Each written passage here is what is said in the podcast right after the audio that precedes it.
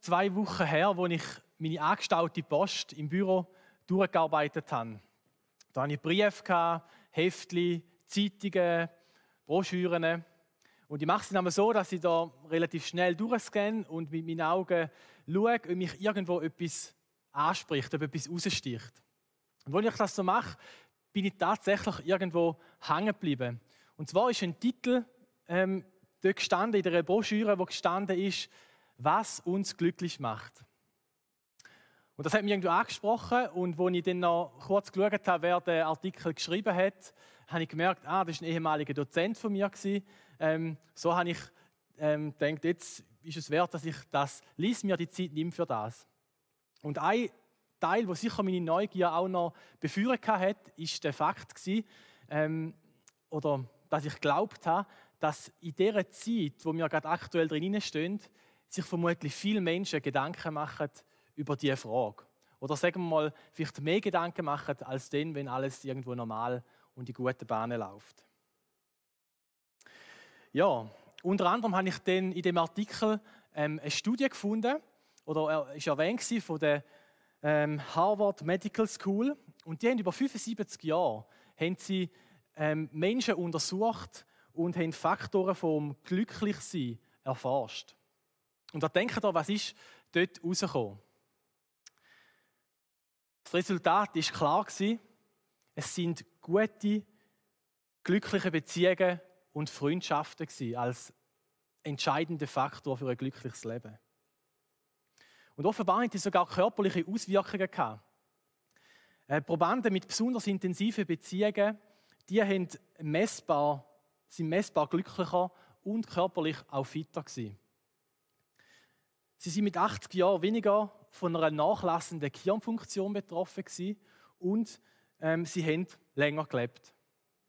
Wenn man dieser Studie also Glauben schenken dann kommt ihr zum Schluss, wer lang und glücklich möchte leben und wer über das heraus auch ähm, geistlich und körperlich ähm, das Wohlbefinden möchte haben, der ist gut bedient, wenn er gute Beziehungen, Freundschaften hat. Ich habe in dem Heftli weitergelesen, weil es hat sich das ganze Heftli irgendwie das Thema Glück drüllt. Und ich bin dann auf einen Martin Seligmann gestoßen. Der Name der wird im Zusammenhang mit der Glücksforschung ähm, genannt. Glücksforschung ist eine von den wissenschaftlichen Disziplinen, die ähm, in den letzten 20 Jahren mega Bedeutung zugenommen haben. Und auch der Martin Seligmann, der hat ebenfalls eine Studie durchgeführt und hat die veröffentlicht. Und der hat fünf sogenannte äh, wichtigste Faktoren für das menschliche Lebensglück definiert. Und bevor ich jetzt zu dem komme, muss ich noch eine kurze Anmerkung vorausschicken. Wenn man heute Abend so über das Glück redet, dann meint das nicht das Glück, wo ähm, wie gestern im Happy Day, oder wenn man eine Million gewinnt. Das ist eine Form von Glück. Man hat Glück kein Leben. Aber das Glück von heute, um das es heute geht, hat mehr mit subjektivem Wohlbefinden zu tun. Ähm, das Glücklichsein, ähm, das Verspüren von einer inneren Freude. Um die geht es heute. Und es ist so, dass Freude und Glück mega nah beieinander liegen. Es gibt ein paar feine Unterschiede. Und wenn ich heute Abend von Glück rede, dann meint das gleichzeitig auch Freude und umgekehrt. Einfach, dass man wüsste, dass man vom Gleichen redet. Zurück jetzt also zu dieser Studie von dem Seligmann, zu den fünf Faktoren. Der erste, was er sagt, sind Positive Emotions. Also gute Emotionen, sich gut fühlen und optimistisch sein. Du kennst ja vielleicht, wenn du gibt so Tage und am Morgen aufstehst und denkst, yes, heute gibt es einen guten Tag. Ich, ich glaube, ich, ich kann alles machen heute, ähm, egal was kommt, es wird ein guter Tag. Optimistisch sein, gut sich gut fühlen. Dann Engagement, seine Stärken können einsetzen, sagt er im Beruf, in der Hobby oder in einer ehrenamtlichen Tätigkeit. Ein weiterer Faktor vom Glück ist Relationships, also gute Beziehungen, tiefe Freundschaften. Das kann Partner sein, dein Partner sein, Freundschaften oder deine Clique, die du, die du hast. Ein vierter Grund, wo er sagt, Meaning. Also ein Sinn zu haben. Von etwas zu leben, das über dein eigenes Leben ausgeht. Vielleicht ist das bei dir der Fanclub, wo du Teil davon bist. oder irgendeine dynamische Bewegung oder ein Chile. Und der letzte Punkt, Achievement. Leistung, Erfolg. Das Gefühl zu haben, man hat etwas erreicht. Sei das im Persönlichen oder auch im Beruflichen. Was auffallend ist, auch da finden wir den Faktor der Beziehungen, wo einer der entscheidenden Faktoren ist. Und ich glaube, mit dem Erfahrungsschatz, wo wir alle jetzt mitbringen von dieser Corona-Zeit, können wir das sicher untermauern. Einmal mehr merken wir, was wir hatten, wenn es uns eben genommen wird oder wenn es uns fehlt oder wenn es aktuell wie nicht möglich ist, Beziehungen so zu leben, wie es denkt ist. Ich habe mich dann gefragt, heißt das umgekehrt, wenn ich keine glückliche Beziehungen habe, dass ich gar nicht fähig bin, Freude, glücklich sein zu empfinden?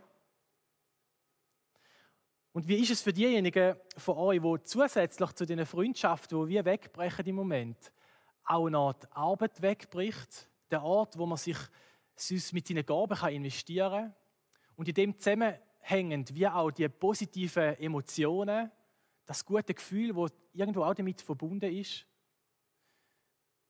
Wie geht es euch dem hinein? Was ist, wenn wir zwei, drei, vier oder gar alle von diesen Glücksfaktoren ähm, müssen begraben, wenn sie wegbrechen? Sind wir überhaupt noch fähig, zum glücklich zu sein, zum Freude zu empfinden? Einige von euch erleben das aktuell gerade in dieser Zeit. Und andere von euch kennen das vielleicht sogar schon aus der Zeit vor Corona. Ich persönlich habe mich auf die Suche nach Antworten gemacht. Und ich bin ähm, bei dieser Suche auf den Paulus und den Silas gestoßen. Und auch, dass es da keine Verwechslung gibt, das ist nicht unser Depot 3 Silas, der da unter anderem den Bierlieferservice aufgebaut hat für das Depot 3 heute. Nein, es ist ein älterer Silas. Es ist der Silas aus der Bibel. Er und der Paulus, die beiden, ähm, die haben zu den ersten Aposteln von Jesus gehört. Will heißen, die beiden sind ähm, unterwegs gewesen, ähm, in der dortmaligen Asien umeinander, nach Osten könnte man sagen, um dort die gute Nachricht von Jesus zu verbreiten. Nämlich, dass alle Menschen jetzt Beziehung mit dem lebendigen Gott haben Und die beiden, die haben enorm vieles erlebt, zum Teil mega spektakulär. Manchmal ist es ja auch richtig ans Lebendige gegangen. Ähm, wenn das interessiert, dann lesen wir die Apostelgeschichte Kapitel 13 und die folgenden an. Mega spannend, was dort die Bibel uns berichtet, was die beiden und auch die anderen Jünger ähm, oder Apostel erlebt haben. Ich glaube aber, dass jetzt die beiden, jetzt wenn man das Glücksmodell von dem Seligmann nehmen dass die beiden eigentlich sehr gut unterwegs sind. Erstens können wir sagen, sie haben einen Sinn gehabt. Sie sind für den Jesus unterwegs gewesen, wo mit dem, was sie selber erlebt haben, wo eine riesige Bewegung war zu der damaligen Zeit, wo mega für mega Aufsehen gesorgt hat. Es ist eine dynamische Bewegung. Und sie haben praktisch die ganze Zeit von ihrem Leben oder von ihrer Zeit, die sie dort hatten, haben sie können investieren, um sich dieser Aufgabe zu widmen. Tausende von Menschen sind zum Glauben gekommen und haben Hoffnung gefunden für ihr Leben. Man könnte also auch sagen, sie haben Erfolg in dem, was sie tun haben. Sie haben Kirchen gegründet, Gemeinden und auch die Briefe, die sie dann später geschrieben haben, die sind gut 2000 Jahre später, also heute, immer noch verfügbar und in der Bibel erhalten. Und was Beziehungen anbelangt, gerade die ersten Christen sind mega bekannt gewesen, dass sie wie eine Familie für sich gesorgt haben, füreinander geschaut haben und auch über ihre Familie aus andere Menschen für andere Menschen geschaut haben. Es scheint also alles gut zu sein bei ihnen, um ein glückliches, ein freudiges Leben zu führen. Sie haben sich aber dann praktisch vom einen auf den anderen Moment in einer, aus meiner Sicht, ausweglosen Situation befunden. Sie sind im Ausland unterwegs gewesen, auf einer von ihren Reisen und sie sind unverhofft im tiefsten Verlies vom Gefängnis ähm, gelandet. Und kurz, ein paar Stunden vorher noch, sind sie aufs Übelste misshandelt worden von einer Horde von Menschen. Sie sind ihnen Kleider abgerissen, sie haben es mit Stöcken, Schlägen behandelt und sind sie nachher eben in das tiefste Verlies hineingesperrt, haben ihnen ihre Hände und Füße in so einen Block hineingesperrt, dass sie auch ja nicht können, ähm, abhauen können. Und dort sitzen sie in dem Loch hinein, in der Dunkelheit, vermutlich mit Schmerzen von den Stockschlägen, die sie bekommen haben, und illusioniert, hoffnungslos, also frustriert. Doch es hat mich dann beeindruckt, als ich gelesen habe, was die beiden gemacht haben. Wir lesen hier in der Bibel in Apostelgeschichte 16. Gegen Mitternacht beteten Paulus und Silas. Sie lobten Gott mit Liedern und die übrigen Gefangenen hörten ihnen zu. Also wieso jetzt genau fangen die in dieser Situation an Gott loben mit Liedern, Worship singen, äh, Lieder singen, wie wir jetzt vorher miteinander gesungen haben? Ist es nicht eher so, dass wir Menschen in solchen Situationen Gott eher anklagen? Gott, wieso lässt du das zu in meinem Leben? Warum passiert das immer mir? Oder gell Gott, du, du schaust schon, dass es mir nicht so gut geht. Haust mir immer wieder mal eins rein. Sind das nicht so Sätze, die uns in uns manchmal aufsteigen, wenn wir so Situationen erleben? Bei Paulus und Silas ist es auf jeden Fall nicht so der Fall. Die beiden, die haben Gott, die haben Jesus schon viel zu gut kennt. Sie haben gewusst, dass A, ein Leben mit Gott, ein Leben mit Jesus nicht automatisch heißt oder keine Garantie dafür ist für ein sorgenfreies Leben. Und B, sie haben gewusst, dass Gott ihnen, unabhängig von ihrer Situation, er Quelle von ihrer Freude und von ihrem Glück ist. Ich würde euch sagen, wenn ich zu dem, zu dem Schluss komme, das hat unter anderem mit dem, dem Brief zu tun, wo der Paulus später, ein paar Jahre später, an Christen in Rom schreibt. Dort lesen wir im Römer 14, Kapitel, äh, Vers 17. Denn wo Gottes Reich beginnt, geht es nicht mehr um Essen und Trinken. Es geht darum, dass wir ein Leben nach Gottes Willen führen und mit Frieden und Freude erfüllt werden so wie es der Heilige Geist schenkt.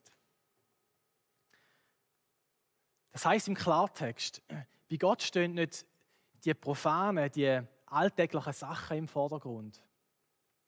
Die beiden haben gewusst, dass sie ihrem Gott oder dass ihren Gott schon wird für das schauen. Sie sind darauf vertraut, dass Gott es gut mit ihnen meint und darum haben sie ihr Leben auch nach dem Maßstab von Gott ausgerichtet und versucht, danach zu leben. Und das, hat, das ist offenbar nicht einfach nur Einschränkung gewesen oder Verzicht auf all die schönen Dinge, äh, schönen Sachen im Leben. Im Gegenteil, sie werden durch den Heiligen Geist immer wieder mit Frieden und Freude beschenkt, so wie es da in dem Bibelvers heißt. Ich glaube, da wird etwas von dem Entscheidenden sichtbar. Freude ist ein Geschenk. Und zwar ein Geschenk von Gott. Das hat schon der König David gewusst, wo nochmal tausend Jahre vor dem Silas und dem Paulus gelebt hat. Er schreibt in seinem Psalm: Du zeigst mir den Weg, also du Gott, der zum Leben führt. Du beschenkst mich mit Freude, denn du bist bei mir. Aus deiner Hand empfange ich unendliches Glück. Auch da, Glück und Freude, sie sind ein Geschenk von Gott. Und ich habe noch einen, einen weiteren Aspekt, wo, wo die Tatsache unterstreicht. Und zwar gibt es einen etymologischen Zusammenhang. Es klingt mega kompliziert, aber ist eigentlich ganz simpel. Die Etymologie das ist ebenfalls eine wissenschaftliche Disziplin und die befasst sich mit der Bedeutung und der Herkunft von Wörtern. Und im griechischen Urtext steht für das Wort Freude Chara. Und dann gibt es ein weiteres Wort ähm, im Griechischen, so wie die Bibel im Neuen Testament geschrieben, das Neue Testament geschrieben worden ist, das Wort Charis, wo ähnlich tönt, aber äh, übersetzt wird mit die Gunst, Gnade und Wohlwollen. Chara und Charis. Zwei unterschiedliche Wörter, trotzdem ganz ähnlich. Und es ist so, dass sich die im griechischen Sprachgebrauch gar nicht immer so einfach voneinander unterscheiden lassen. Sie gehören eigentlich wie zusammen. Und damit wird auch zum Ausdruck gebracht, auf deren Ebene, dass menschliche Freude immer im Zusammenhang mit Gott steht, mit Gottes gnadenvollem Handeln an uns Menschen. Oder wieder vereinfacht gesagt, Freude und Glück ist ein Geschenk von Gott. Als Menschen können wir uns nicht selber glücklich machen. Freude ist letztlich immer bei Gott zu finden. Er ist die Quelle von unserer Freude. Das wiederum heißt jetzt aber auch nicht, dass nur dann Freude und Glück empfunden werden können, wenn wir mit Gott unterwegs sind, wenn wir mit ihm leben. Du denkst jetzt vielleicht gerade ähm, an Freude, die du zum Beispiel im Ausüben von deinem Hobby empfindest. Sagt er beim, beim Musizieren, beim Malen, beim Spörteln, beim Fischen. Oder Freude, die du an deiner Abschlussprüfung empfunden hast, wo du gewusst hast, yes, ich habe es bestanden und vielleicht so gerne mit Bestnoten. Freude, die du dir am letzten, am letzten Geburtstagsfest ähm, so richtig erlebt hast. Oder die Freude beim Trinken von einem Hoffnungsbräu oder einem Gläschen Wein. Das sind alles Freuden. Und das ist tatsächlich so. Jeder kann die Freude so erleben. Gott ist auch dann der Freudegeber, wenn wir nichts mit ihm möchten zu tun haben, wenn wir ihn nicht kennen. Aber ich glaube, dass es bei Gott eine tiefere Dimension gibt von dieser Freude. Denn wenn Gott unser Leben bestimmen darf. Sport ist zum Beispiel für mich persönlich eine Quelle von der Freude. Ich liebe es, Sport zu treiben und ähm, es freut mich und es tut mir nachhinein auch gut. Aber ich kann nicht ständig Sport treiben. Allein schon aus körperlichen Gründen ist das gar nicht möglich. Ich kann auch nicht ständig Hoffnungsbräu trinken. Es wäre für mich und für mein Umfeld nicht gut. Ähm, oder die Freude am Bestehen von meiner Autoprüfung, die ist schon, schon so lange her, dass eigentlich gar nicht mehr viel Freude in mir aufkommt, wenn ich das denke. Aber ich glaube, dass wir etwas von dieser tieferen und lang anhaltenden Dimension von der Freude beim Paulus und beim Silas entdecken. Wo selbst in dieser ausweglosesten Situation Gott anfangen loben und preisen. Und ich bin überzeugt, dass wir da drin eine Antwort auf die Frage finden, die ich am Anfang gestellt habe. Können wir ein glückliches, ein freudiges Leben führen, wenn uns alle diese fünf Glücksfaktoren in unserem Leben wegbrechen? Ja, ja, wir können. Und ich, ja, das, ich glaube, dass Gott das auch so beabsichtigt hat. Freude und Frieden selbst dann, wenn alles um uns herum zusammenbricht. Selbst dann, wenn, wenn du aktuell um deine berufliche Situation bangst. Und wieso? Weil du den Heiligen Geist hast, wo in dir die Freude und der Frieden in dir aufkommen lässt, dir schenkt. So wie wir es vorhin in dem Römer-Abschnitt ähm, gelesen haben. Wenn du nämlich den Heiligen Geist hast, dann hast du dein Leben bereits dem Jesus anvertraut und ähm, hast dein Vertrauen auf den Gott gesetzt, dass er für dich sorgen wird. Und darum versuchst du auch nach diesen Maßstäben von ihm zu leben. Wenn du den Heiligen Geist nicht hast, dann habe ich trotzdem eine gute Nachricht für dich. Du kannst den Heiligen Geist auch überkommen. Es ist noch nicht Sport. Du kannst Teil von Gottes Familie werden. Und wenn du zu Gottes Familie gehörst, dann kommst du ein ganz neues Leben über, sagt die Bibel. Egal, was bis zum heutigen Tag war, egal wie du das Leben bis dahin gelebt hast, Gott schenkt dir ein neues Leben. Und obendrauf gibt Gott dir auch noch seinen Geist, eben den Heiligen Geist. Und durch den Geist fängt Gott an, persönlich in dir Wohnung, Wohnung zu nehmen. Er zügelt in dein Herz hinein und wenn, der, wenn er in dein Herz hineinkommt, dann fängt er an, dein Herz, dein Leben aufzuräumen. Er wird dir aufzeigen, wo, wo Dreck, wo Schmutz ist, wo Sachen, die er gerne möchte rausnehmen, aber gleichzeitig auch Sachen, die er dir möchte neu geben, damit in dir schön aussieht, wohlig ist, dass Freude und Frieden drin hineinkommen. Die Bibel nennt das die Früchte vom Geist. Und da lesen wir noch, noch mal etwas im Galater. Dagegen bringt der Geist Gottes in unserem Leben nur Gutes hervor. Liebe, Freude und Frieden, Geduld, Freundlichkeit und Güte, Treue, Nachsicht und Selbstbeherrschung. Wunderbare Sache. Wer will das schon nicht haben? Und unter anderem auch da hören wir es wieder: Freude und Frieden. Sie sind Früchte vom Geist, Sachen, wo der Heilige Geist in dir fängt an wachsen lassen. Willst du das auch haben? Dann bett mit mir am Schluss dieser Predigt mit. Gott, wo wo unsere Herzen sieht, er wird auch dieses Gebet hören und er wird auch dir seinen Geist schenken. Vorher aber noch ganz ein kurzes Wort an all diejenigen, die schon mit Jesus unterwegs sind, die aktuell aber entmutigt sind. Obwohl wir als Christen das Privileg haben, eine persönliche Beziehung mit dem lebendigen Gott zu führen, fällt es doch immer wieder schwer, uns auch wirklich Zeit für ähm, das zu nehmen oder ihrer Beziehung Raum zu geben. Wir wissen zwar, dass er uns helfen kann, aber im Endeffekt äh, verbringen wir doch kaum Zeit mit ihm oder wir gehen kaum zu ihm und erzählen ihm, was uns Sorgen macht. Wir nehmen uns, weiß ich was alles vor, aber die Freude und Erfüllung suchen wir letztlich gleich nicht in der Beziehung zu dem Jesus. Und da nochmal ein Zitat von Paulus.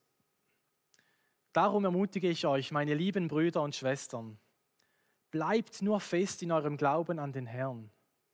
Haltet an der Botschaft fest, die ihr von mir gehört und angenommen habt.